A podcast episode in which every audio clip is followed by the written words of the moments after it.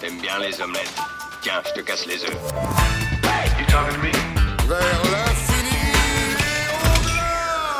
Bonjour à tous et à toutes et bienvenue dans ce nouvel épisode du podcast de Qui le site de référence quand on a envie de parler euh, films, séries, livres, jeux de société. Aujourd'hui, on se retrouve euh, pour discuter de séries télé ou de séries en, de séries en streaming. Euh, autour de la table avec moi, on a Chenin. Salut. Salut.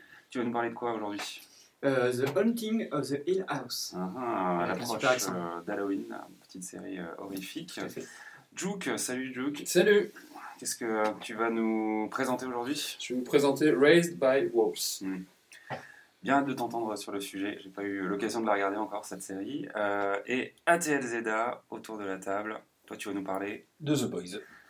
Série d'actualité du coup. Euh, et Monsieur l'ours, pour vous servir, je vous parlerai euh, d'une série euh, qui n'est pas trop nouvelle, mais qui est un petit peu un de mes gros coups de cœur de cette année, qui est la série sur les Imagineers de- des parcs Disney. Mais avant de rentrer dans le dur euh, du euh, sujet, on va faire un tour de table pour euh, savoir un petit peu qu'est-ce qui vous a intéressé, qu'est-ce que vous avez vu ces derniers temps. Euh, Chenin, est-ce que tu as, qu'est-ce que tu as vu très rapidement, en quelques mots rapidement, cette année, j'ai vu, j'ai vu Lock and Key pendant le confinement, ça tombait bien. Umbrella Academy saison 2. Dead to Me, petite série sans grands intérêts, mais voilà. Et puis, je, je suis très plongé dans Community, euh, Ah. série comique. Très très bonne série. Effectivement, j'avais pas euh, tilté euh, Lock and Key et le confinement. Très très bon, euh, très très bonne série à regarder. Ouais. Juke, Euh, pas mal de séries dernièrement. J'ai fait Umbrella Academy. Il m'a fallu un deuxième, un deuxième élan, mais j'ai fini par la regarder. Death, qui est beaucoup moins connu, qui est une mini-série en trois épisodes anglaise sur un serial killer qui a existé, écossais, avec un David Tennant euh, qui joue le serial killer et qui est monstrueux dedans. Vraiment très très bon. Euh, et en ce moment, euh, je regarde Away, euh, je regarde, euh, je regarde la série sur, euh, sur les Mercury 7 qui s'appelle The Right Stuff, qui est en fait la série qui reprend le, le film euh, Let of the Hero. Voilà. Euh, voilà pour les séries, les séries que je, je suis, je suis en ce moment. ok, ça marche. Euh, bah, moi, je viens de finir euh, Engrenage. En- euh, finir au sens. euh, Ouais, c'était la dernière saison. ouais, c'est c'était la hein. dernière Mm. saison. Donc, euh, bah, c'est bi- c'est bien. La saison 8 est bien comme d'hab, mais ça s'est soufflé aussi. Donc, c'est bien que ça s'arrête. Ils n'ont pas trop raté leur fin. Donc, euh, voilà, on la, on la voit partir au loin euh, avec émotion. Sur son mais- c'est bien. J'ai voulu relancer la saison 3 de, de Westworld, mais avant j'ai regardé un résumé de la saison 2 et je me suis rendu compte que j'avais rien compris. Du coup, j'ai quand même regardé l'épisode 1 de la saison 3 et j'ai rien compris, donc en fait je vais arrêter là. J'arrête les frais parce que je Ah. comprends rien. Ouais, D'accord, ok. je, je repars pas. Et du coup, je pense que là je vais attaquer euh, The Third Day, la nouvelle sé- série avec Judd Law. Ah oui, Euh, sur OCS actuellement, ouais. Ouais. Où euh, et je vais essayer Good Lord Bird aussi, sur le début de la guerre de sécession, Oui. qui avait une bande-annonce euh, hyper intéressante. Avec, avec Ethan Hawke dans le rôle, dans le rôle principal. ouais. Ok, d'accord. Donc assez éclectique. Euh, On passe de- du journalisme, euh, d'investigation à la guerre de sécession. Ouais. On parle, du Netflix, on parle de Netflix à Amazon aussi. C'est vrai. Ça. Euh, alors moi, bizarrement, je suis venu aujourd'hui avec euh, assez peu de recommandations parce que j'ai passé mon temps à finir des séries qui m'ont Ah oui. déçu ces derniers temps. Alors j'ai fini la saison 3, la saison 2 même du coup de Star Trek Discovery. J'ai quand même réussi à aller au bout. La saison 3 commence d'ailleurs euh, là, euh, fin, euh, fin mi-octobre à l'heure où on parle. C'est- Ça sort bientôt. T'avais pas déjà dit que c'était difficile la saison 1 Du coup, j'aurais On a fait un j'aurais une épisode. grande question sur cette série, c'est est-ce que c'est mieux après la saison 1 Parce que moi j'avais fait la saison 1 que j'avais trouvé catastrophique. Enfin catastrophique, non, j'exagère, mais elle était pas Ouais. bonne. Et, euh, En fait, euh, non, elle, a- elle garde ses- les défauts et les qualités de la saison 1, c'est-à-dire que c'est une série qui est friquée, qui euh, Ouais, visuellement, euh, à l'écran, euh, vraiment, ouais, est impressionnante, aussi bien en termes de de costumes, ouais, vraiment, ouais. de galeries, de- d'univers, on va dire, présentés, mais par contre, ouais, c'est écrit avec les pieds. Et, Alors, la saison 2 euh, tourne autour du voyage dans le temps, donc Mhm. il y a un truc qui est cool, et ça se termine sur vraiment une ouverture vers euh, quelque chose qui est assez inédit dans l'univers euh, Star Trek, on va dire. Donc, euh, je vais essayer de. En fait, il y a. Je m'étais arrêté au milieu parce qu'il y avait un gros trou, quoi. Et les- forcément, les derniers épisodes sont un peu accrocheurs, donc ça m'a relancé pour la saison 3, mais voilà. Ouais. Euh, J'ai fini, grosse catastrophe, euh, euh, The Man in the High Castle sur Amazon Prime. La fin de la, de la série c'est, est vraiment une catastrophe. Vraiment, on sent que enfin, ça donne vraiment l'impression qu'ils ont, Bâclé, voilà, ouais. ils ont voulu terminer le plus vite possible. Je crois pas que ça m'ait tant choqué que ça. Je l'ai fait il y a plusieurs mois à la fin. D'accord, ok, ouais. paru. Ben, je trouve que vraiment euh, ça se conclut sur, en fait, euh, ouais, ça se conclut sur un truc qui n'a, je trouve, euh, pour moi, pas de sens dans tout ce qu'ils ont fait au- sur euh, les précédents épisodes et le concept même euh, de la série. Mais euh, en fait, j'ai pas compris la fin, quoi. Au- Au-delà de la manière de, de la gérer, euh, je me suis vraiment demandé ce qu'ils voulaient faire avec ça. Euh, mais voilà, euh, la série reste sympathique, mais je trouve qu'il y avait vraiment de l'ambition et ça s'est tombé un peu à plat. Et j'ai fini aussi la dernière saison en date, qui doit être la 3 de The Handmaid's Tales, qui, pour le coup, là aussi, est pas forcément décevante, mais euh, on va dire que la série ne se renouvelle pas particulièrement. Euh, elle trouve toujours une manière d'introduire et de conclure ses saisons d'une manière un peu excitante, mais au, au milieu, il y a vraiment un trou qui Ouais. est on va maltraiter notre héroïne, et C'est un peu que ça, quoi. Moi, c'est une série que je regardais d'un œil euh, quand, euh, quand, euh, quand, euh, quand une personne que je connaissais que la, la regardait. Mhm. Je la regardais vraiment de- du coin de l'œil et c'est c'est vraiment la sensation que j'avais. C'était euh, bon, qu'est-ce qu'on lui- on lui fait arriver quoi à l'hé- à l'héroïne pour pouvoir pousser le, pour pousser le scénario. C'est ça. Et je trouvais que c'était très mécanique comme façon de faire. C'était pas bien amené, c'était vraiment il lui arrive une merde et on déroule. Il- C'était la sensation que j'avais. Ils avaient moyen de bien terminer quand elle pouvait fuir euh, Mm. avec, le, avec le bébé. Et... À la fin de la saison 2, du ouais, coup. ouais. euh, C'est... Mono, on a regardé la 3 et euh, oui, c'est toujours un... Il y a un ventre mou au milieu, bon, on la regarde quand même, mais, euh, mais c'est plus ça. C'est... Ils, avaient... Ils avaient bien amené une fin et quelque part on se dit tiens, s'ils arrêtent maintenant, euh, c'est propre, c'est net et, euh, Ouais, c'est vrai. et c'est sans bavure. Et puis bon, tu fais ah, ça repart. Ouais, Bon, alors au final, quand elle revient, tu regardes quand même, mais. Alors, il y a un truc qui traite quand même très bien, je trouve, c'est euh, le fait de parler d'un pays qui a changé de régime totalement, de l'intérieur et de l'extérieur, du point de vue des gens qui ont fui ce pays et qui, du Oui. coup, veulent euh, ben, euh, traîner en justice euh, les dirigeants de ce, de ce nouveau régime. Quoi. Et ça, on te le montre bien.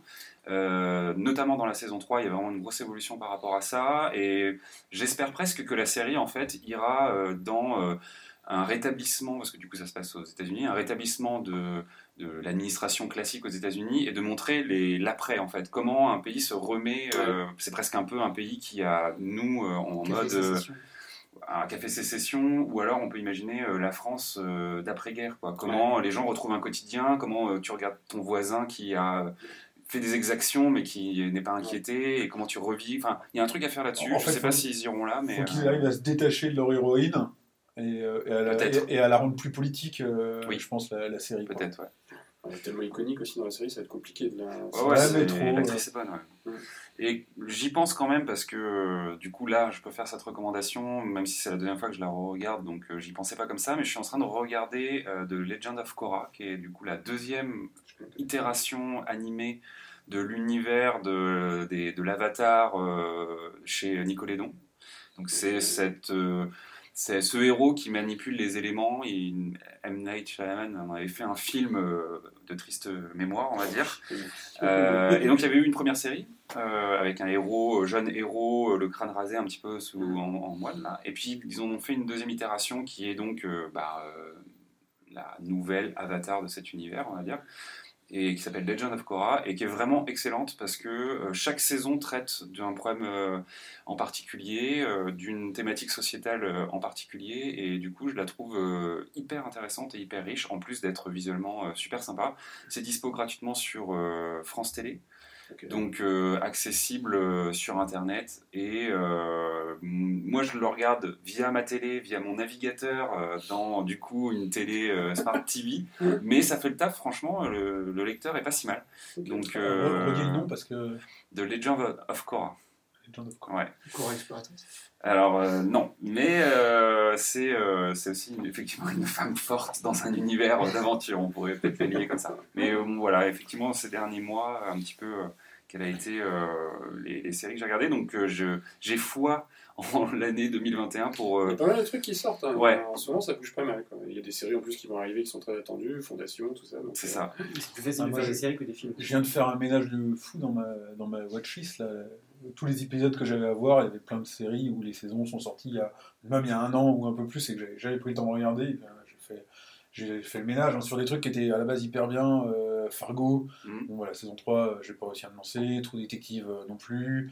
Et euh, j'ai passé pas mal de temps ces derniers temps à faire ça, à dire ouais, celle-là, de toute façon, je la reprendrai jamais. Ouais, Euh. Oui, des fois, il faut arrête, accepter de. Quand ça fait un an et des brouettes ou plus que la saison est, que la saison est sortie et que finalement tu, tu l'as pas regardé, euh, le temps de te dire bon, c'est peut-être que finalement j'ai plus envie de regarder cette série. C'est le choix que j'ai fait, comme beaucoup, je pense, avec The Walking Dead notamment, que Ouais, j'ai arrêté. ouais, ouais. euh, et Au que je ne la saison reprendrai 10, pas. Ou Game of Thrones.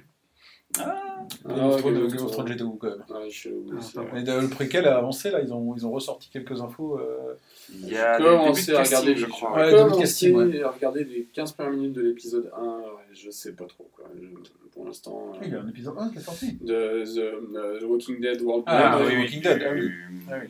Du spin-off de Walking Ah, Dead. on, ouais. était, on, Oui, était, pardon. on était sur Game of Thrones, j'étais, euh, nous moi j'ai vu que le casting, toi t'annonces à l'épisode 1 quoi. Non, Walking Dead, là, ils sont en train de- d'exploser en termes de spin-off, ils en font partout. euh, Ouais, mais c'est ce qui tue l'univers en quelque part. probablement. Moi, j'a- moi j'arrête pas, j'arrête parce que, parce que la fin de saison n'arrive pas. Ils ont dit ouais, la, fin de la, la 10, c'est la fin de la, fin de la série. J'aurais regardé la 10 quoi. Ouais. Et puis là en fait j'en ai marre, je suis dans le ventre mou du milieu de la 10 et je me dis non mais en plus il y en aura une autre derrière. J'arrête. Très bien, messieurs, merci pour ce tour de table. On va pouvoir rentrer dans le vif du sujet de l'émission et on va commencer euh, par toi, Athéa Zeda, puisque c'est peut-être euh, toi qui as regardé la série la plus récente, on va dire, Ah, qui s'est sûr, terminée en tout cas euh, récemment. je suis sûr que je suis pas le seul à avoir regardé pour le coup. On- oui, effectivement, je pense qu'on est quelques-uns autour de la table. Tu vas nous parler de The Boys. Ouais, donc je vous parle effectivement de The Boys qui est diffusé sur euh, Amazon Prime Video.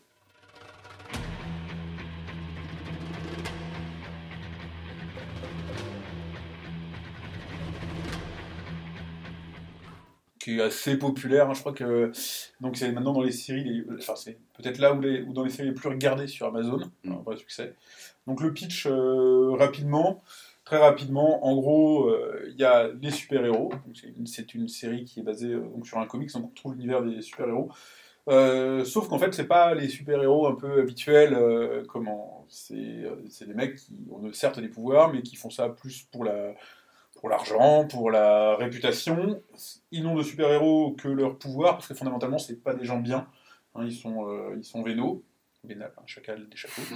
Euh, comment et ils sont même carrément euh, malsains, voire méchants dans leurs euh, dans leurs actions et dans leur quotidien. hein, carrément violer, ça les embête pas. Tuer encore moins. Ils vont ils vont ils vont souvent tuer bah, par négligence ou par accident ou carrément volontairement. Si euh, voilà si ça sert pas leur image, si ça sert pas euh, si ça sert pas leur carrière. Donc ils sont, euh, on va dire, chapeautés donc, par Vote, Interna- International, qui est une sorte de, boîte de Big Pharma, quoi, qui, les chapeaute et gère un petit peu comme une, agence, comme des agents de, de stars, leur carrière. Et donc, à l'opposé, on a un groupe de anti-héros, donc les The Boys, euh, qui ont pour objectif de faire tomber ces héros-là en un peu révélant au, au- au monde que, que ces, ces mecs-là ne valent rien. Sauf que fondamentalement, ils valent pas beaucoup mieux. C'est-à-dire que c'est pareil, ils n'ont pas trop de problèmes avec le massacre et le meurtre. Euh, ils ont peut-être la- l'aspect euh, financier en moins. Oui. Donc, euh, donc voilà, donc on a une guerre donc héros anti-héros où finalement tout le monde est, enfin tout le monde est anti-héros là-dedans. Enfin, les, les gentils sont les méchants, les méchants sont les sont les gentils. Donc, euh, donc voilà, globalement. Après, voilà, on a toute une panoplie de, de personnages, donc avec les héros qui ont tendance à reprendre bah, les, les traits des héros euh, classiques euh, des univers de comics. hein. On, a, on a un équivalent à Wonder Woman avec Queen Maeve, Oui. on a un équivalent à Superman avec Homelander, Aquaman, on a Flash, ils sont, ils sont tous là. Donc, donc voilà, sauf qu'ils sont, on va dire, bien dégradés, en tout cas dans leur image, dans cette série-là. Donc la série, elle est tirée d'un comics, donc qui est un comics qui a été écrit par euh, Garth Ennig. Alors euh, c'est un mec qui a, qui a travaillé sur euh, Preacher, qui est aussi euh, dans le style Bien anti-héros. barré, ouais. Mais il a travaillé sur Batman, sur Hulk, sur Punisher. Donc il a un petit peu de background. Ça avait été d'abord édité chez DC Comics. Et puis bizarrement, ils ont trouvé que ça, ça, ça, ça- ça passait pas trop avec leur univers habituel. Et euh, du coup, ça a été, je sais pas, cédé, euh, revendu à Dynamite Entertainment. que- Ils ont du nez chez DC Que je Comics, connais pas. Ils sont, ils sont forts hein, chez DC Comics. Quand ils ont un succès, ils sont forts pour le. pour Et, et le fait est que, euh, bon voilà, l'auteur a dit, euh, a bien lui-même dit que le, le changement d'éditeur lui avait permis de, de donner de l'ampleur à sa série, puisque en gros, il pouvait aller taper euh, tranquillement euh, Ouais. sur les petits copains, quoi. Donc, euh, donc voilà. On avait eu la saison 1 de la série qui était parue en 2019 euh, sur Amazon Prime, qui, était, euh, qui avait été un vrai, une vraie un peu révélation, parce que la série elle, donc, euh, est arrivée avec ce pitch-là, avec sa réalisation qui est quand même euh, trash, hein, euh, très explicite. C'est euh, violent, c'est sanglant, c'est aussi un peu euh, euh, c'est sexuel et borderline, quoi. Tout ce. Donc c'est très décalé et très cynique. Mais bon, euh, je pense que sur des, euh, sur des générations, euh, voilà, sur les 20-40 ans, je pense que c'est un peu carton plein parce que Ouais. les gens sont friands de, de ce genre de choses. Donc, euh, donc voilà, moi c'est vrai que la saison euh, c'est- 1, ça va être un coup de cœur pour nous parce que vraiment, euh, là-dedans, c'est frais. Mhm. On est euh, hyper saturé par tout ce qui est super-héros Mhm. actuellement, donc notamment Marvel et DC forcément au cinéma, etc. Donc euh, voir arriver, alors en plus ça arrive euh, via Prime qui est un peu quand même euh, l'outsider permanent et qui met un petit coup de pied dans tout ça en mode eh, regardez on a été euh, on a été chercher l'opposé j'avais trouvé ça euh, sympa quoi donc euh, donc voilà l'histoire euh, de la saison 1 je- c'était la découverte de, de, de cet anti-héros là et donc euh, on va dire un petit peu le- l'histoire de la caution morale de la série qui est Yugi Mm. euh, comment qui lui n'est ni du côté des boys au début enfin historiquement ni ni des super-héros, mais qui se retrouve entraîné dans l'histoire à chaque fois un peu contre son gré, mais, mais qui joue ce personnage-là. Et, euh, et donc voilà. Donc ils reviennent euh, dans une saison 2. Alors dans la saison 2, forcément, euh, on perd, bah, on perd l'effet de surprise. hein. Ouais. Ça y est, on sait que maintenant c'est une série euh, qui, est, bah, qui est trash et tout. Donc, euh, donc on, perd un, on perd un petit peu cet aspect-là. Mais on- au, début, je, je au début de la saison 2, je me suis vraiment dit ah ouais, c'est moins, ouais, bah, c'est moins surprenant. Donc c'est un- quelque part un petit peu plus ennuyant parce qu'on on est plus tout le temps en train de se demander jusqu'où ils vont aller. Ouais. Parce qu'on sait, on sait qu'ils peuvent le faire. Mais euh, à partir du milieu de la saison, euh, en fait, elle devient beaucoup plus acerbe, je trouve, la, la- la- la série, et euh, beaucoup plus critique, notamment au niveau, de, de- bah, niveau politique américaine, puisque, enfin, c'est pas du tout caché, il, il parodie complètement les campagnes républicaines actuelles américaines, avec des slogans qui sont Make America Safe Again. Euh, donc voilà, hein, ça, parle, ça parle à tout le monde, avec euh, des propos bah, justement où ça traite des groupuscules euh, de white suprémacistes et compagnie. Donc c'est hyper, hyper contemporain. Ils ont bien réussi à réimpliquer cette actualité-là dans l'univers de la série via une nouvelle héroïne. Donc bah, en fait, elle gagne, elle gagne en, voilà, elle gagne en, profondeur ce qu'elle perd en surface quelque part. Euh, parce qu'après, il garde, le- même rythme en termes de, de sanguinolent et, de, et de, ce genre de choses. Donc, euh, donc voilà, en fait, au milieu de série, je commence à me dire, ah, c'est vraiment sympa et euh, ils sont sur une lancée qui est, qui est cool. Donc une dimension un peu plus, un peu plus politique, avec une belle montée en puissance jusqu'à la, la fin de la saison. Et clairement, quand on termine, quand on termine cette saison 2, bah, on attend maintenant toujours. Enfin, en direct, on se dit, ouais, bah, vivement la 3, quoi. On n'est pas tellement en dessous de, euh, de l'état dans lequel on était à la fin de la saison 1. Sachant que la saison, saison 3, on l'a fait, elle est déjà commandée, elle est actuellement en production, ou début 2021 peut-être. Bon, dans ces eaux-là. Non, mais, Mais- oui, c'est bientôt, ouais. donc, euh, donc voilà, donc qualitativement, euh, qualitativement pour, pour moi, il n'y a, pas une baisse parce que voilà, typiquement, elle a su se renouveler en allant dans quelque chose de plus politique. Moi, j'aime bien ça, franchement. euh, S'il continue, alors forcément pas sur 25 saisons, mais à être méga critique, euh, il y a des sujets sur lesquels ils peuvent se lancer, même à l'international, je sais pas où, en rajoutant toujours leur, leur- point de vue comme ça, décalé et violent. euh, ben moi, j'adhère, bien.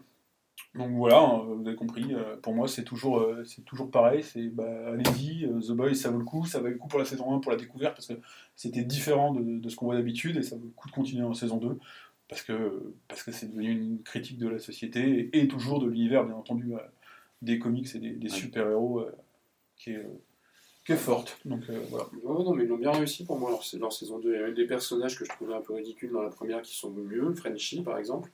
Euh, Frenchie, dans la première. Moi, j'ai un problème avec Frenchie dans la première, c'est que le, le, le- le Pas français. Ouais, c'est ça. Le personnage est censé être français, mais du coup, la production a pris un acteur anglais, enfin, ou anglo-saxon en tout cas, euh, qui parle français avec un, un accent à couper au couteau. Donc ça sonnait complètement faux. Mais même, même lui, il a toujours cet effort dans saison 2, mais je- j'ai trouvé qu'il l'avait il l'avait, euh, un peu réécrit, qu'il était, il était plus sympathique et j'aimais bien le suivre. Enfin, ils ont gardé leur contre-pied et je trouve qu'ils ont réussi à, à- à élargir l'intrigue pour que ça puisse continuer plus tard et à garder leur fond. à- Ouais, enfin, ils ont fait monter les- Mm. les- les- un peu les seconds rôles, justement, euh, type, euh, type Frenchy, euh, vers, euh, à se détacher de l'intrigue aussi, voilà, Yugi, euh, Stella, pour, Ouais. pour, pour d'autres histoires. Donc, ouais, c'est L'histoire entre Homelander et, et Stormfront, je la trouve, je la trouve excellente. Enfin, je- vraiment, ils ont réussi à donner plein d'axes différents qui vont pouvoir pousser plus loin. Avec un beau point Goldwyn. Ouais. Et euh, non, non, je la trouve très très réussie cette saison 2. Euh, enfin, ce qui est assez ouf avec cette série, je trouve, c'est que c'est un vrai millefeuille euh, d'intention. Quoi. Mm. C'est clairement euh, euh, tout le côté ben, sociétal, politique, mais aussi le rapport du coup à l'univers des super-héros tel qu'on Ouais. le connaît aujourd'hui avec les films notamment, Mm. mais aussi tout l'aspect justement plus euh, manipulation de la, des foules, euh, réseaux sociaux. Ouais. euh, Corp, avec tout ce qui est- Ouais, voilà, enfin, Ouais. la société qui euh, fait euh, des, des centaines et des centaines de produits dérivés. Enfin, dans la saison Ouais. 2, je pourrais regarder le nombre de scènes où il n'y a pas euh, un petit affiche avec euh, un super-héros qui vend un dentifrice, un aspirateur, un truc, un machin. Ils sont temps, ouais. partout, quoi. Et Euh, ça, c'est. Ils se donnent, ils se donnent vraiment du mal. Tout en, Ouais. amenant, tout en amenant dans, les- dans cette saison 2 euh, le discours de la société, euh, qui, euh, avec le directeur qui dit clairement on n'est pas Ouais, une ouais. Entreprise euh, de super-héros ou de marketing, ouais, on est une big pharma. Ouais. Et euh, le reste, euh, voilà, si on, doit, si on doit sacrifier toute la partie super-héros, on s'en fout tant qu'on vend des, tant qu'on vend des médocs, quoi. Donc c'est à la fois une série qui met les pieds dans le plat et qui fait des, enfin, qui n'est pas très subtile, je trouve, dans euh, ce qu'elle fait, quoi. C'est voilà, donc faut pas trop dire que c'est subtil, mais en même temps, dans son propos et la manière dont elle construit tout ce truc, Mm. tu, tu te dis waouh, le nombre de sujets qui traitent. Enfin, dans la saison 2, euh, Mm. il y a une critique justement des films d'ici avec euh, le tournage, parce que eux-mêmes du coup jouent leur propre rôle dans des productions cinématographiques euh, dans cet univers-là. Enfin, et rien Ouais. que ce truc-là est génial, quoi, parce que en fait, tu vois que chaque support est créé pour faire passer des messages justement qui permettront de faire grimper la cote de popularité des super-héros et, et de la société derrière. Enfin, tout est très imbriqué et c'est vraiment très malin. Alors que dans la saison 2, disparaît complètement euh, leur côté super-héros. Enfin, leur côté héros, en fait. Si tu regardes, il n'y a, quasiment pas d'intervention dans la saison 2 où ils vont sauver des gens. Il y a, Non, il y a mais- pas ça, mais il y a tout ce rapport avec le fait qu'ils souhaitent euh, du coup euh, faire partie de l'armée américaine, tu Oui. vois. Et le rapport de est-ce qu'on sauve l'Amérique ou est-ce qu'on sauve le monde. Il y a ce truc-là, mais effectivement, ils Mais- montrent mais pas trop ça. Il n'y a, ouais. plus trop de. euh, voilà, on est là. euh, C'est peut-être un choix, parce que Ours a raison, c'est vrai qu'ils ils prennent tellement d'angles qu'ils Mm. ont peut-être sacrifié cet angle-là pour pouvoir. Ah, je, je pense que c'est pas un sacrifice, c'est pour bien montrer qu'en fait ces mecs-là euh, n'ont plus d'héros que, de- que le nom, Oui, parce que ouais. ce ne sont plus que des produits marketing. C'est-à-dire que clairement, quand les mecs ils sont sur leur tournage de film, t'as envie de te dire, euh, pendant ce temps-là, il y a sûrement quelqu'un à loin qui s'est fait agresser, faudra peut-être y aller. Non, en fait, Oui. C'est c'est pas, c'est pas un oubli pour moi, c'est c'est juste ils te montrent que leur boulot, en fait, c'est c'est pas ça, c'est des produits marketing, les mecs. Oui, qui sont, on le voit, euh, placés euh, dans certaines villes si euh, les contrats sont signés euh, Mhm. pour euh, voilà, c'est c'est vraiment toujours une histoire de- d'argent quoi. Ouais. Euh, Chenin, est-ce que toi, à tout hasard, tu avais, euh, tu étais, non, tu as dit que tu du coup n'avais pas regardé la série? Ah non, je les ai Ouais. pas vus. Est-ce que c'est un univers qui t'intéresse ou euh, pas Bah euh, oui, euh, ça m'intéresse, j'aime bien, j'aime bien les séries d'action, ça détend un peu. Euh, après, euh, c'est vrai que l'univers de des super-héros est assez euh, saturé. Mhm. Donc euh, ça peut être intéressant comme... euh, Là, pour le coup, c'est un vrai contre-pied. En fait, ça fait penser à Watchmen, un peu ce que tu me dis. C'est autre chose, mais il y a un petit côté dans l'aspect très politique, très sociétal peut-être de la série. euh, il y a un- Mm. ce, ce petit côté-là qu'on retrouve pas du tout dans les séries euh, DC et Marvel. euh. Non, parce que DC et. Marvel, quand ils essayent de faire de l'anti-héros, euh, ils font du Deadpool, Oui. C'est l'humour. qui C'est est, ça, ouais. qui est une sorte, qui est plus de l'autodérision qu'une critique. Mm. Alors qu'il y a plus de critiques dans, euh, Mm. comment, dans The Boys. Quoi. Très bien, ben, merci du côté Zeda pour la recommandation. Euh, c'est clair que l'univers de The Boys va très certainement continuer à vivre sur Amazon Prime. Ils ont déjà C'est annoncé, euh, ouais, au-delà de la saison 3, un éventuel spin-off donc, euh, autour d'une académie de super-héros. Alors, ce qui est tout à fait possible, puisque dans le comics euh, d'origine, les sept, donc le, le groupe de super-héros que suit, euh, que suit la série, n'est que euh, un des groupes Euh, on imagine, de, effectivement, de, de ouais. Vogt, en fait. Donc, euh, et ils ont, enfin, dans, la, dans le comics, il y a d'autres groupes, ils ont déjà des noms. il y a, Alors c'est pas les Avengers, mais c'est quelque chose genre les Divengers ou un truc comme ça. Donc, encore une fois, c'est c'est à peine masqué euh, la, la reprise, La référence, la, ouais. la référence. Et donc ces, groupes de, de- ces autres groupes d'héros existent. Donc euh, faire un spin-off, euh, c'est hyper simple. Quoi. Ouais. Tant qu'ils ne font pas un mash-up de tout à la fin, façon Marvel, moi ça me va. C'est un peu la question de quoi faire de ces personnages surpuissants, qu'est-ce qu'ils vont faire de la série. En effet, a priori, ça s'oriente vers quelque chose de très politique et c'est plutôt cool. Mm. Euh, et euh, bah, rendez-vous l'année prochaine pour euh, parler de la saison 3. On sera là.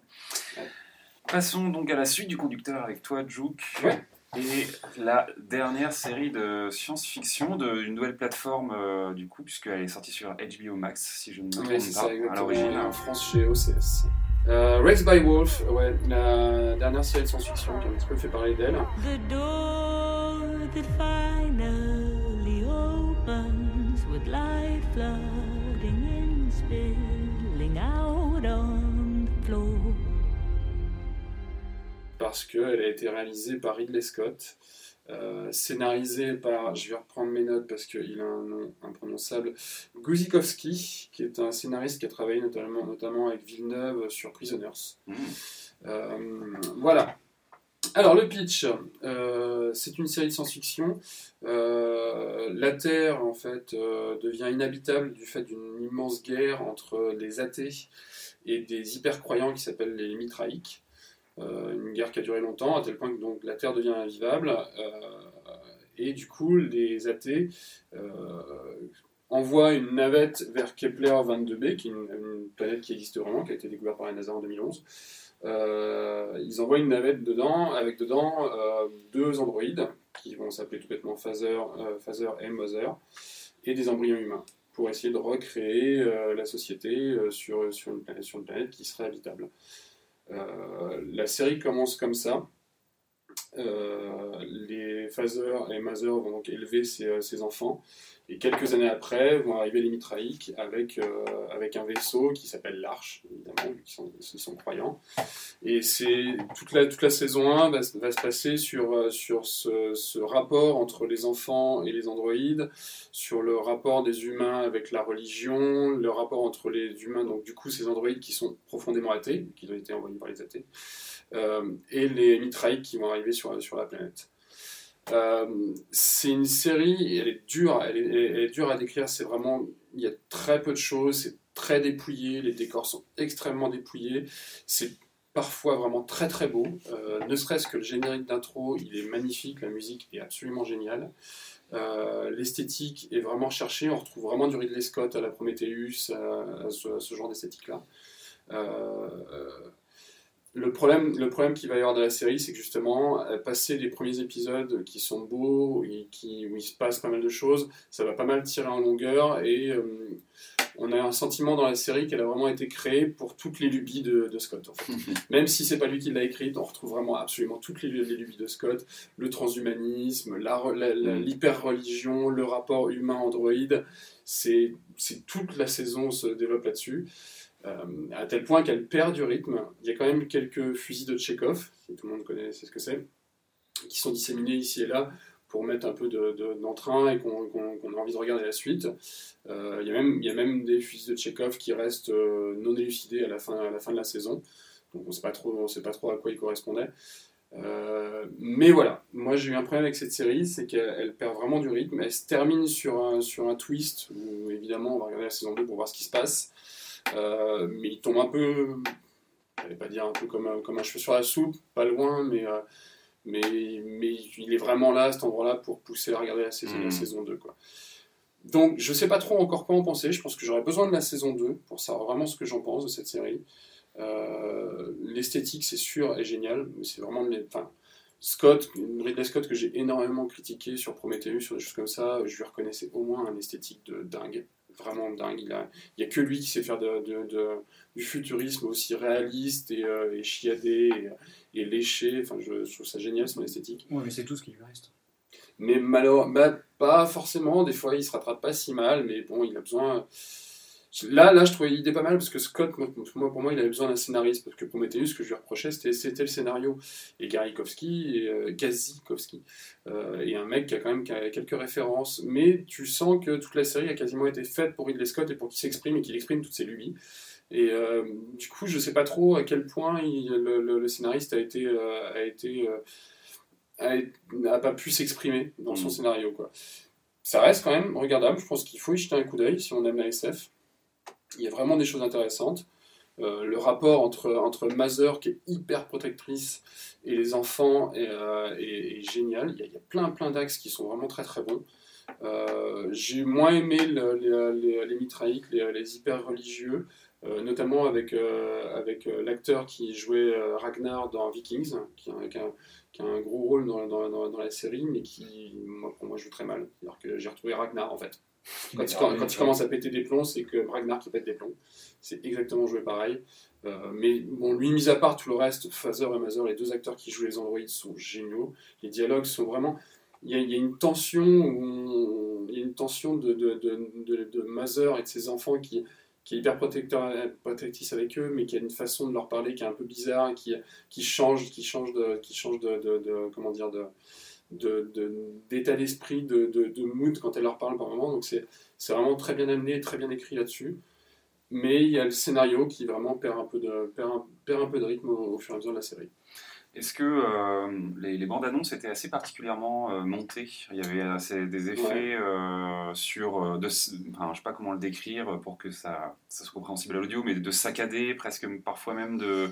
C'est beaucoup plus linéaire dans la série. D'accord, ouais. je pense que la bande-annonce a été montée pour, pour donner un peu de rythme. Dans avec la un série, côté très étrange du coup dans le montage, ouais. Mais il y, y, a, y, a y a une espèce de. Dans les rapports entre les, entre les personnages, il y a quelque chose d'étrange dans cette Mm. série. Qui a- qui a, pour le coup, été très bien écrit. Euh, mais la série n'a pas de rythme. Clairement, c'est Mm. une série qui est très très lente et euh, qui prend son temps. D'accord. Conclusion, on n'y va pas. Pour moi, si. Parce que parce qu'il y, a- il y a- parce a- parce qu'il y a des angles, il y a des angles qu'on voit pas ailleurs. Quoi. Il y a il y a une esthétique qu'on voit pas ailleurs. Il y a je, je pense connaissant tes goûts, par exemple, là, que, que, que elle va te faire chier, que ça- elle va te saouler. Je pense, je peux me tromper. Mais, euh, mais clairement, sur par exemple la, la relation entre les enfants et les robots, la, la série est extrêmement bien écrite. Vraiment. Les enfants sont convaincants parce que des fois les, les Oh. acteurs enfants peuvent, ça peut aussi être sortir un peu. à- Non, là ça va. Mm. Vraiment ça va. C'est pas, c'est pas, pas eux dont on, dont on retiendra- retiendra le nom, mais ça va.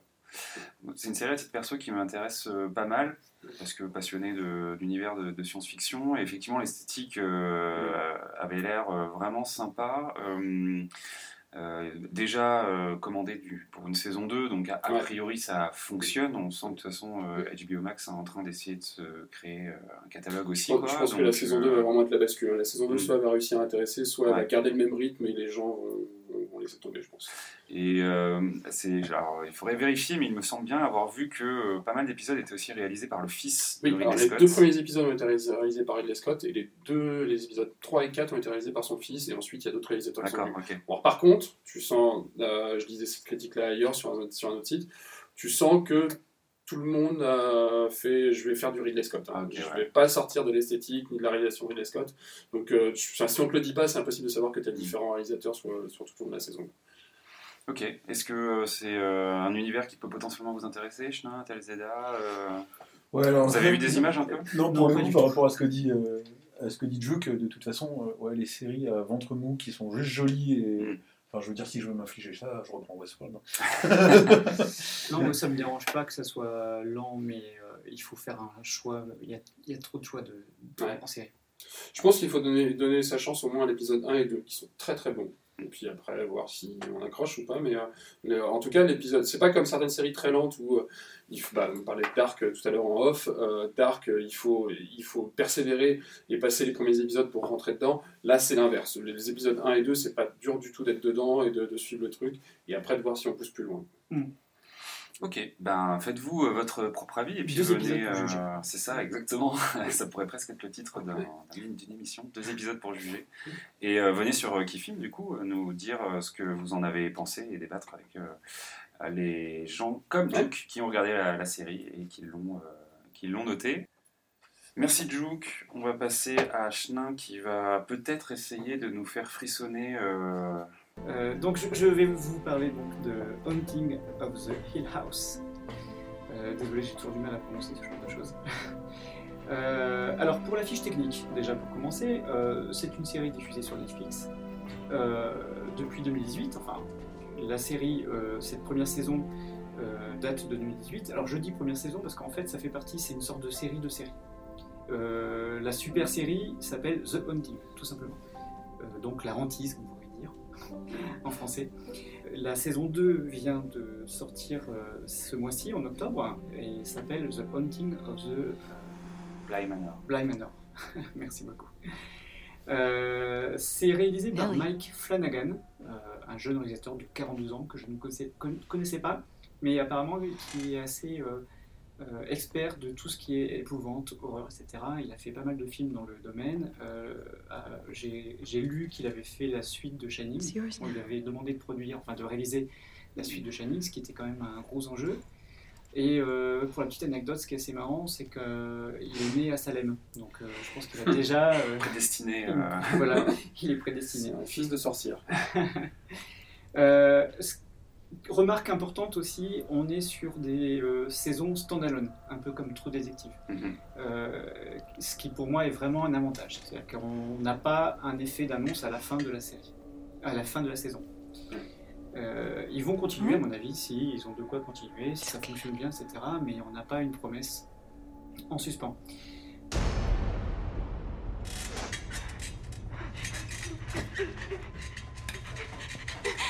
It's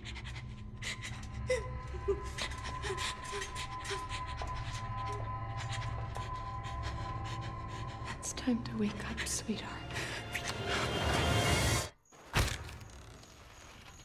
Pour l'histoire, c'est une série donc, qui raconte euh, des événements qui se situent. en- enfin, là, je parle de la saison. hein, donc, ça, raconte des événements qui se situent entre le présent et le passé. C'est quelque chose de très important dans, dans, dans la série, euh, dans The Haunting of the Hill House. On a vraiment un mélange constant entre le présent et le passé. Dans chaque épisode, on va avoir des flashbacks. Présent, donc c'est notre époque. En fait, on voit se réunir une fratrie de, de cinq frères et sœurs d'une donc d'une grande famille qui a apparemment euh, vécu un traumatisme dans leur enfance. Donc chacun a vécu différemment, raconte différemment cette, euh, ce traumatisme. Nous, en tant que spectateurs, on, on découvre petit à petit ce qui s'est passé, mais avec des, des flashs, avec des, des- extraits, c'est-à-dire qu'on n'a pas la solution tout de suite. C'est le, eff- eff- effectivement, c'est quand même l'élément le plus important. Toute la série, toute la saison va nous raconter finalement ce qui s'est passé pourquoi ils sont traumatisés. Et, euh, les événements du présent sont mêlés avec les événements du passé. Donc ça, c'est une des forces de la série, c'est de vraiment mélanger les lieux et les époques. Le, le personnage finalement principal de la série, c'est le manoir, c'est la maison, la maison hantée. Donc euh, on l'aura deviné, c'est une histoire d'épouvante qui parle de fantômes. Mais euh, on n'est pas non plus sur des histoires de fantômes classiques. Alors on va avoir finalement euh, beaucoup de clichés en termes de- d'histoire de, fantômes, parce que maison hantée, en général, c'est difficile de sortir des clichés. On a des couloirs sombres, Des portes qui grincent. des portes qui grincent, on a la fille qui regarde à gauche dans le couloir alors que la caméra nous montre que c'est à droite qu'il y a quelque chose qui fait peur. En général, les choses qui font peur, qui fait peur on les voit peu, justement. Mais là où euh, ça sort un peu des clichés, c'est la manière de réaliser, justement, où euh, on va rentrer très vite dans la psychologie. La psychologie des personnages, leur histoire, leur relation entre eux est vraiment importante. Euh, on essaye de comprendre finalement qu'est-ce qui a pu se passer et pourquoi on doit avoir peur, finalement. Pourquoi eux, ils ont peur Pourquoi certains, même d'entre eux, euh, nient ce qui s'est passé Mm. Et toute leur histoire future, jusqu'à euh, donc euh, jusqu'au présent qu'on découvre, est liée à ce qui s'est passé dans, le, dans leur enfance. Par exemple, il y en a une qui est devenue, comme on appelle, messagiste, voilà. Non, même pas, embaumeuse. C'est-à-dire qu'elle embaume, Mm. elle embaume les morts. Ah oui. Euh, et en fait, la série est, est, plus qu'une histoire de fantôme, c'est une histoire de deuil. C'est-à-dire que ça parle des morts, ça, a une connotation assez triste à ce niveau-là, assez mélancolique. Petite parenthèse aussi sur les références. On est euh, là clairement sur des références littéraires, puisque la série est adaptée en fait d'un livre qui s'appelle lui-même The Haunting of Hill House de Shirley Jackson, qui a été écrit en 1959. On peut penser aussi à La Tour d'écrou d'Henry James, qui a été écrit en 1898 et qui a donné au cinéma Les Innocents en 61 et The Others, Mm. réalisé par Amenabar. Donc on est un peu dans cette thématique, c'est assez proche de ce genre de- d'histoire. Alors maintenant, mon avis sur euh, cette série, enfin, clairement, moi, j'ai adoré. Il y a peu de séries ces dernières années que j'ai autant aimé. On est vraiment sur euh, très bonne réalisation, c'est vraiment de très bonnes factures, euh, bon jeu d'acteurs. Et euh, le fait justement qu'on arrive à éviter les, les clichés, euh, même si on, on les a quand même, on les a un, un minimum, c'est le, prérequis pour ce genre de, de, de série. Moi, j'ai vraiment accroché.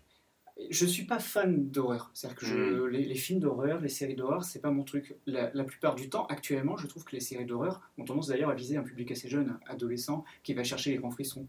Alors que là, on est euh, sur une série, je trouve, plus adulte. Et c'est ça qui est, aussi, qui est aussi vraiment intéressant. Et euh, pour finir, dans cette série, donc il est de 10 épisodes, avec des, des épisodes qui durent entre 35 et 55 minutes. Ah oui. C'est très large. Mm. Ça aussi, je trouve que c'est une bonne idée, parce que s'ils ont fini de dire ce qu'ils avaient à dire dans la, dans la, dans la série, dans l'épisode, ils le font, ils s'arrêtent là. Mm. Et euh, les gens ont beaucoup euh, remarqué un épisode qui sort du lot, c'est l'épisode 6, qui s'appelle Les deux tempêtes, et qui euh, en fait est composé de cinq plans séquences, euh, qui va mélanger justement les lieux et les époques sans faire de coupure. Et ça, c'est un tour de force on, vraiment euh, que j'ai trouvé exceptionnel. Et on a des moments où la caméra tourne autour de, de- de- des personnages qui sont en train de s'engueuler. Et à chaque fois, la caméra va, va filmer le visage d'une des personnes. Et, et on est pris, on est happé par ce moment-là. Et là, on est vraiment sur un moment où on n'est pas dans l'épouvante, mais on est angoissé par euh, ce qu'ils sont en train de se dire et de, et de démêler dans l'histoire euh, de la famille. Donc voilà, voilà pour mon avis. Pour conclure, euh, un magazine que je ne citerai pas, euh, sauf si vous insistez, euh, a comparé cette série à un Six Feet Under angoissant. Ah, sacrée référence pour le coup, effectivement. Ouais. Ok. Ouais, non, mais j'avais noté, moi, dans, à, à voir, je, je l'ai croisé la, la saison qui vient d'arriver, Bly Manor, je Manor. Euh, du coup, je l'avais noté, hein. noté à voir. J'avais pas tilté que c'était une série, euh, c'était une série du style American Crime Story avec euh, une histoire par saison, mais pourquoi pas. Alors j'ai regardé le premier épisode de Bly Manor. Ça commence encore une fois très très bien. Je pense qu'on est dans la même lignée. Alors ce qui est marrant, c'est qu'ils ont pris quasiment les mêmes acteurs, mais alors que c'est pas la même histoire. Mm, mm. Et donc chacun a un rôle complètement différent par rapport à la première. Bon, donc c'est c'est rigolo. c'est c'est assez Ouais, sympa, je trouve comme idée. Et, euh, et donc le premier épisode que j'ai vu euh, est vraiment pas du tout dans l'épouvante Ouais. pour le moment. On est stressé, mais on est- il n'y a pas de gore à aucun moment. Euh, la, la série a aussi euh, été remarquée parce qu'elle avait la capacité, et peut-être que du coup tu vas le confirmer, de cacher dans son décor à chaque épisode, euh, et peut-être même de manière multiple, des, justement des, des fantômes ou des apparitions qu'on ne voyait pas au premier abord. Est-ce que toi tu as fait attention à ce genre de choses? Alors, euh, sur- je l'ai lu, mais je, je ne Ouais. l'ai pas remarqué. Je pense que j'étais trop dans, dans l'histoire Hmm. pour le voir. Apparemment, vraiment, la série fait ce truc euh, assez C'est génial. leur petit gimmick d'aller vraiment planquer. C'est les- ça, euh, ouais. Et beaucoup de gens disent que, en effet, quand tu regardes la série, tu ne le vois pas, parce que tu te concentres sur ce qui se passe. Et quand tu la revois ou quand tu le sais, tu ne peux plus voir que ça, Non, parce c'est- que c'est une bonne il idée, n'est pas non plus euh, ultra euh, caché, quoi. Mais moi, j'aime bien justement euh, réussir à avoir peur avec des, des petits détails où finalement, tu n'es pas sûr d'avoir bien vu. Ouais. Là, c'est dans- il y a un épisode où euh, une voiture passe rapidement devant quelqu'un et tu vois le reflet de quelqu'un dans, la, dans les Hmm. vitres, mais c'est c'est une demi-seconde. Et tu dis, euh, j'ai bien vu là, t'as envie de voir au ralenti. Non, ouais, je suis pas très client de manière générale de, de séries d'horreur, parce que je- clairement, je suis un peu une flippette euh, de ce genre de cinéma et de séries, mais effectivement, le fait qu'il y ait à chaque fois, en- enfin, que ça soit un contexte, mais qui raconte une histoire de personnage, m'intéresse pas mal, et je pense que je tenterai, euh, je tenterai euh, l'une ou l'autre de ces euh, itérations. Bah, en fait, ce qui est, terrible, c'est que euh, toutes les scènes d'épouvante sont vues à travers les yeux d'enfants, en fait, dans euh, Hill House. Mm. Et euh, on se met, forcément, on se met à leur place, on se dit comment, effectivement, on, on est traumatisé si on vit un truc comme ça. Et, et je pense que les enfants, d'ailleurs, sont plus réceptifs, je dis pas devant la série, mais s'ils sont devant un phénomène paranormal, ils vont peut-être avoir moins peur que nous parce qu'ils sont, qu'ils ont de l'imagination, mais en même temps, euh, ils n'ont pas assez de repères, Mm. et, etc. Et là, c'est un petit peu aussi ce qu'il explique, c'est qu'ils essayent finalement de, de s'entraider, de ne pas paniquer, etc. Mais mais il y a des scènes où euh, il suffit d'un petit détail pour se dire putain, mais ça fait flipper, quoi. C'est-à-dire un, un gamin qui se cache sous un lit et il voit au loin euh, quelqu'un qui se rapproche et euh, il devine que cette personne, ne- euh, les pieds, ses pieds ne touchent pas le sol. Ah oui. Rien que ça, rien que ça, voilà, tu te dis. euh, Faire ce sol, il est table. c'est ça. C'est une moquette. Non, mais à tenter. À Ouais. tenter, ouais. Toi, c'est un genre d'univers qui t'intéresse ou. Eh ben, en fait, je sais pas. non, je... tu vois, je me manifeste. L'épouvante, l'horreur. Je me manifeste pas, je suis pas gêné par l'épouvante, l'horreur. Mais je suis pas non plus hyper hypé là par le, par le truc. Euh, je sais pas trop pourquoi. Peut-être parce que euh, en ce moment je suis plus en recherche de séries aussi que je regarderai avec mon épouse. Mm. Et ça, clairement, je, ça passera pas chez elle. Et, et du coup, je sais pas. C'est peut-être juste pas le bon moment en ce moment. Pour, euh, je sais pas. J'ai vraiment. euh, c'est pas le genre de choses que je vais chercher en ce moment. Et puis, euh, j'ai du mal à visualiser quelque chose de stressant, d'horreur ou d'épouvante sur une série. Autant, autant un film et tout, ouais, je, je suis client, mais en série, je sais pas, je visualise pas, du coup je suis pas hypé. Alors il faudrait peut-être que j'essaye ou autre. Bon, comme je disais tout à l'heure, il y a de la production, c'est pas ça qui manque, donc euh, c'est pas dans ma watchlist. Ok, très bien. Bah, tu as le droit. Ouais, je, ouais, vais me le tenter, moi, dans la baraque, là, au milieu des bois, tout seul. c'est ça. Je suis tout seul ce week-end en plus, dans le noir, ça va être très bien. Alors, des séries d'épouvante, euh, il en existe d'autres. hein. Il y a euh, American. euh, Horror Story, ouais, que, Que j'ai pas essayé. Ouais, bah, l'exorciste. l'heure, L'exercice, il y a une série, Ouais, récemment, d'accord. donc il y a deux ou trois saisons. euh, c'est vrai, ouais. À tester, Halloween euh, se rapproche. Peut-être que Ouais. vous avez un programme euh, de soirée euh, d'épouvante devant votre petit écran. N'hésitez pas à nous en faire part. Quand, quand je verrai tomber tous les avis favorables sur la fiche de la série, je- que Julien aura dit j'aime, tout le monde aura dit j'aime, je vais dire bon, je, vais peut-être- Tu je me laisserai, je me laisserai donneras, peut-être tenter. Mais... sa chance. Très bien, merci Chenin pour cette recommandation qui donne bien envie. Pour conclure cet épisode, euh, moi je vais vous parler de quelque chose qui n'est pas très récent, euh, puisque c'était disponible euh, dès la sortie de la plateforme, mais qui a été un de mes gros coups de cœur de cette année en série. Comme je l'ai dit au début, là, les dernières sé- séries que j'ai terminées, j'ai pas particulièrement envie de m'épancher dessus. Je vais vous parler de la série sur Disney+, Les Imagineurs. There's really no secret about our approach. We keep moving forward. We're always exploring and experimenting. We call it Imagineering. Avez peut-être entendu parler, vous en avez peut-être pas entendu parler. euh, Suite à ton annonce, moi je suis allé voir quand même la moitié de l'épisode 1, histoire de voir ce que c'était. Ouais. même, et ouais, du coup, je vois ce que c'est. Euh, peut-être que vous avez euh, pas encore craqué pour un compte Disney+, peut-être que euh, vous avez euh, ouvert un compte Disney+, pour les films Disney euh, principalement, et que vous n'avez pas cherché euh, d'autres contenus. C'est vrai que sur cette année euh, 2020, euh, au- enfin, au-delà des classiques, on va dire, euh, qu'il y a sur la plateforme, euh, le contenu a été assez pauvre, euh, j'ai trouvé personnellement. Mais la série donc euh, sur les Imagineurs fait partie des choses, je trouve, à, à voir avant de se désabonner éventuellement. C'est un documentaire, donc.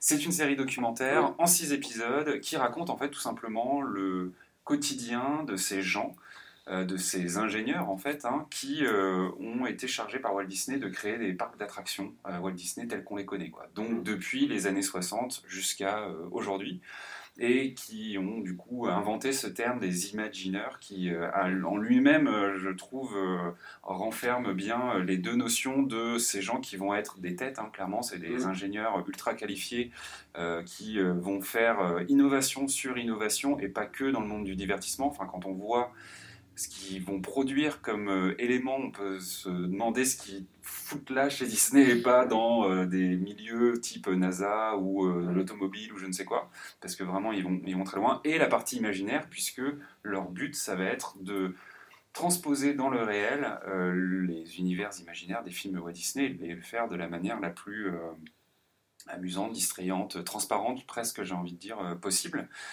Et on va suivre comme ça, donc, à travers ces six épisodes, euh, la première vague, j'ai envie de dire, les premiers parcs, où dans les années 60, euh, il y a vraiment tout à faire, en fait. hein. Euh, ça, c'est un des trucs les plus hallucinants, je trouve, de la série, qui est un petit peu en marge, mais voir le génie de Walt Disney, qui est un personnage qui est potentiellement décrié par ailleurs, mais on voit clairement Walt Disney et son frère qui marchent dans un champ, dans un pays, un- une zone des États-Unis où il n'y a rien, et qui disent Là, on va construire un parc de divertissement qui va faire venir des milliers, des millions de personnes, quoi.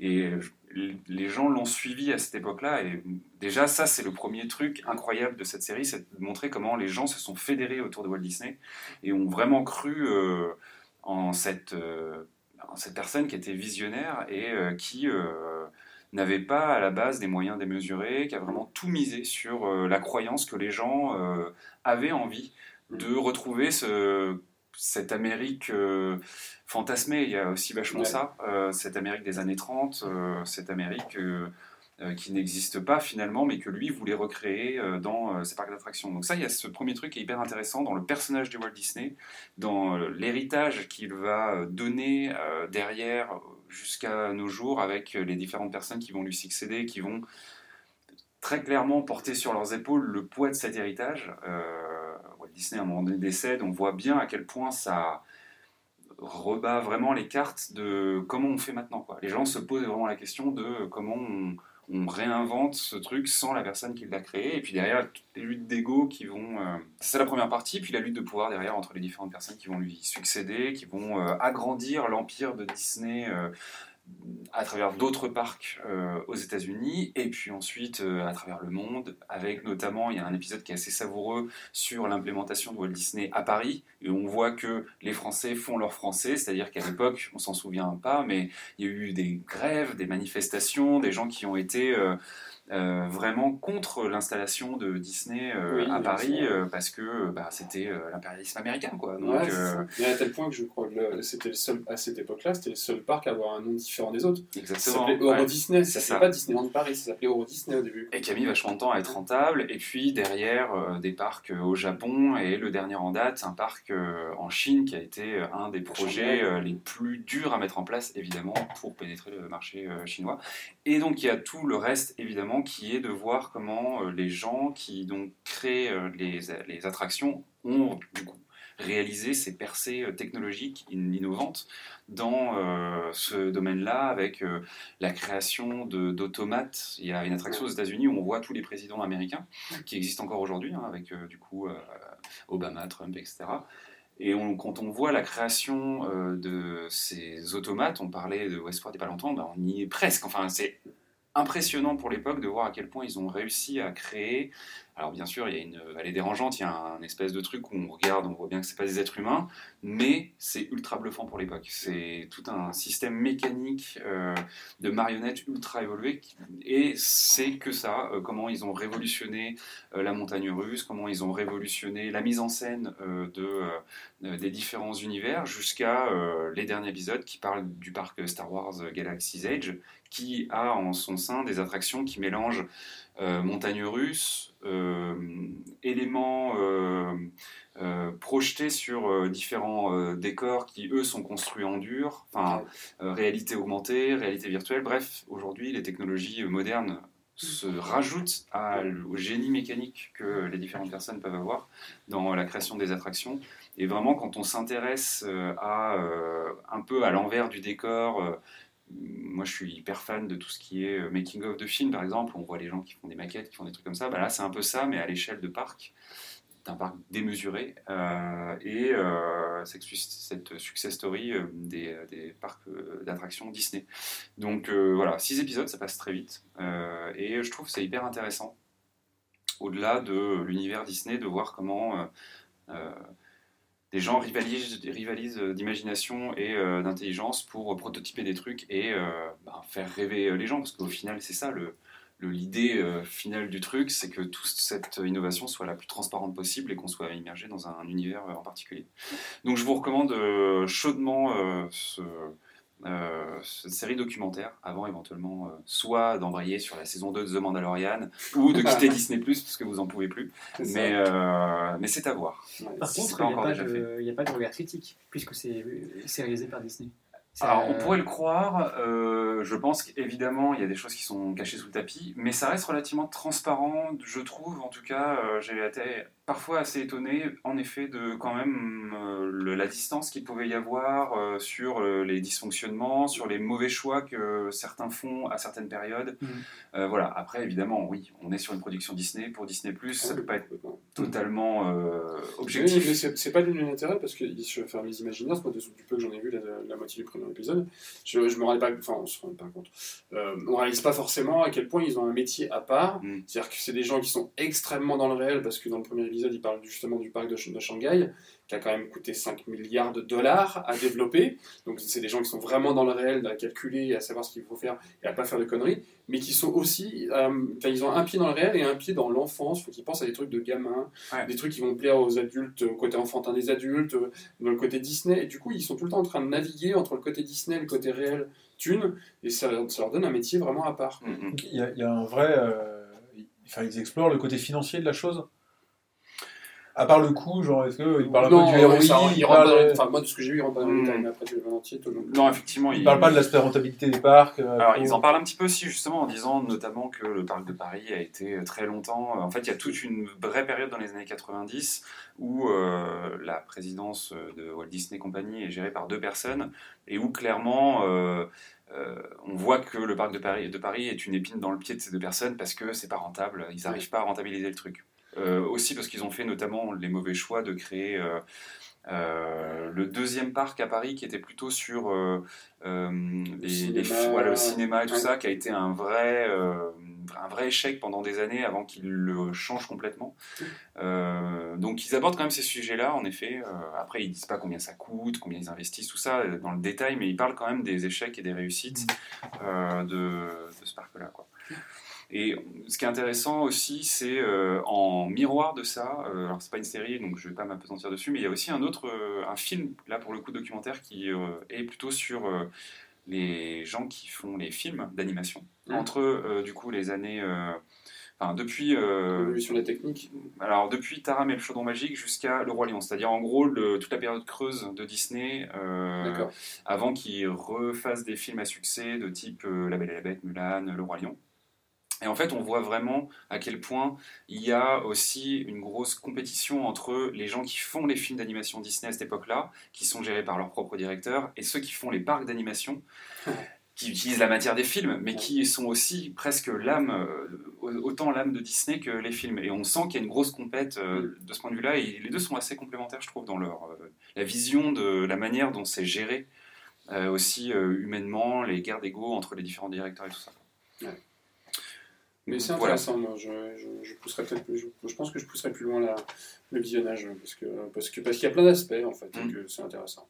Les premiers épisodes sont les plus intéressants parce qu'il y a vraiment le côté genèse, euh, invention, les mecs qui font des trucs de fou euh, à l'époque. Euh, les Ouais. derniers épisodes sont plus aujourd'hui, donc on comprend mieux qu'aujourd'hui il y a des technologies qui sont un peu plus euh, euh, bah, un grand public, on va dire, mais, euh, mais, mais je recommande. Voilà. Je ne sais pas si autour de la table, vous, Disney Plus, c'est une, période que, une, une plateforme pardon, que vous avez un petit peu explorée, pas du tout, sur cette année? Ouais, pas, pas du tout. Pas du tout. Pas du tout non plus, et je suis pas très attiré. Ouais, je suis pas. En fait, il n'y a pas de. Alors, c'est pas que je suis pas. C'est plus en termes de contenu. il y a- Ouais. ouais, on a vraiment l'impression que oui, ils ont un super catalogue, qu'ils ont euh, vidé des autres plateformes pour les mettre chez eux. Mais du coup, c'est du contenu qui est déjà vu. C'est Euh, ça. Moi, The Mandalorian, ça me hype euh, pas du tout. Et du coup, on les voit, euh, parce que c'est pas le premier exemple, cette série, on les voit essayer de faire du contenu sur leur contenu, Mhm. en faisant des séries à peu près à propos d'eux-mêmes et tout. Euh, T'as un peu l'impression que les gars, ils se regardent le nombril et ils tombent sur eux-mêmes. C'est Quoi. le problème de leur plateforme, mais ça manque de contenu originaux et c'est avec The Mandalorian, même si elle est bien et que euh, je sais, elle, elle toute seule, elle peut pas, elle peut pas faire abonner les gens quoi. Donc. Ouais, et puis il y a un moment, il va falloir sortir aussi de, un genre de l'univers Disney, euh, aussi large soit-il, quoi. Mm. C'est-à-dire, euh, si c'est toujours que du Disney, qui fait du Disney, etc. Mm. Mais je pense euh, qu'ils le feront parce que ce- Disney, ça a quand même toujours été des bons producteurs. Ils ont- Ah oui, mais et puis ils ont, ils ont racheté énormément de choses, donc ils Mm. n'ont pas que ce qu'ils ont fait eux, ils ont, ils ont matière, mais là, moi, ce que je constate depuis la sortie de cette plateforme, c'est que euh, c'est Disney, Disney, Disney, Disney, Disney, et ben, Aujourd'hui, la plateforme, elle est découpée en univers. hein, donc, euh, il y a l'univers Disney, l'univers Pixar, l'univers Marvel, l'univers Star Star Wars et l'univers euh, National Geographic. Euh, forcément que du coup, ce qu'on retrouve sur la plateforme, c'est du contenu ben, de l'univers Disney euh, de manière très très élargie. Euh, donc, il n'y a pas un éclectisme très fort dans les genres qui sont abordés. On est dans les genres de l'imaginaire. Il y a des trucs sympas sur National Geographic quand on a envie de peut-être un peu plus dans l'histoire ou, euh, La géographie. ou la géographie. non, mais euh, euh, le côté. Enfin, il y a des documentaires qui sont plutôt intéressants. Mais voilà, au-delà de ça, en effet, il tourne un petit peu en rond. Je trouve que là, il va y avoir une avalanche de séries plutôt Marvel, Star Wars qui vont débouler. On, a, on en a parlé avec The Boys, on en a déjà un petit peu marre. Donc, à voir ce que ça va donner. Mais c'est vrai que pour l'instant. euh, je sais pas trop quel est le bilan euh, grand public, on va dire, de Disney+. Pour, pour- mais, euh, pour moi, c'était. Enfin, je regrette ce choix d'être parti faire leur propre plateforme. C'était. euh, Enfin, voilà, il y a des.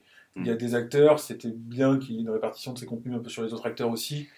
Euh, isoler comme ça leur contenu sur une plateforme, je je suis pas très convaincu quoi.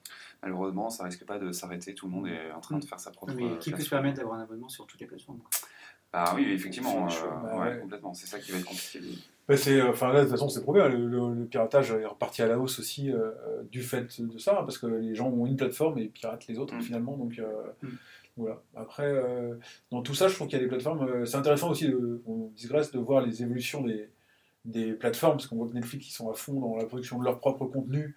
Euh, Il y a toujours, toujours, toujours du nouveau contenu qui se fait pour moi souvent au détriment de la qualité. Mm. Mais, euh, mais voilà, des nouveaux films, il y en a tout- tous les jours sur, ils, sur ont- ils ont compris que s'ils font pas ça, les gens se barrent. Quoi. Et à côté de ça, je trouve que pour le coup, euh, j'aurais envie de pas les aimer, mais je trouve que Prime, ils ont tendance à faire du bon boulot. Alors, pas en termes d'interface, mais en termes de contenu, en allant chercher du contenu, euh, des productions comme The Boys, qui viennent clairement foutre un coup de pied au cul euh, aux autres en disant euh, on prend le contre-pied. Miss On a- Maisel. En- voilà, Miss Maisel, en allant récupérer aussi des contenus qui sont euh, des trucs un peu vieux, mais que les gens ont envie de revoir et euh, qui sont hyper qualitatifs et tout. euh, je trouve que voilà, ils ont une façon d'a- d'aborder le marché que, euh, que je trouve hyper intéressante, qui, est, qui est pas du Disney qui fait du Disney, qui est pas du Netflix qui se met à faire du Netflix pour remplir la plateforme. Et eux, ils disent, bah, nous, on va aller plutôt Ouais. chercher des trucs qui ont, qui ont marché et qu'on peut remettre au goût du jour. Quoi. Donc, euh, dans, dans la- dans cette guerre des plateformes, j'aime bien leur démarche. Bah, je, je suis comme toi, mais cela dit, il faut reconnaître que c'est Netflix qui écrase tout le monde. Quoi. Donc, euh, En termes Qui de a- de marché encore. ouais, ouais. Qui a raison Moi, j'ai eu longtemps un abonnement que Prime. euh, et c'est vrai que là, on a un abonnement Netflix aussi. Et euh, bah, tu vas plus facilement sur Netflix parce que le contenu, est quand même- le, contenu- le catalogue est beaucoup plus large. Euh, L'interface est quand même aussi un peu mieux, mieux pensée, même si je la trouve euh, pas parfaite. Et là, par contre, euh, voilà, tu as, ces deux abonnements-là. Il n'y a, y a pas de place pour un troisième. Quoi.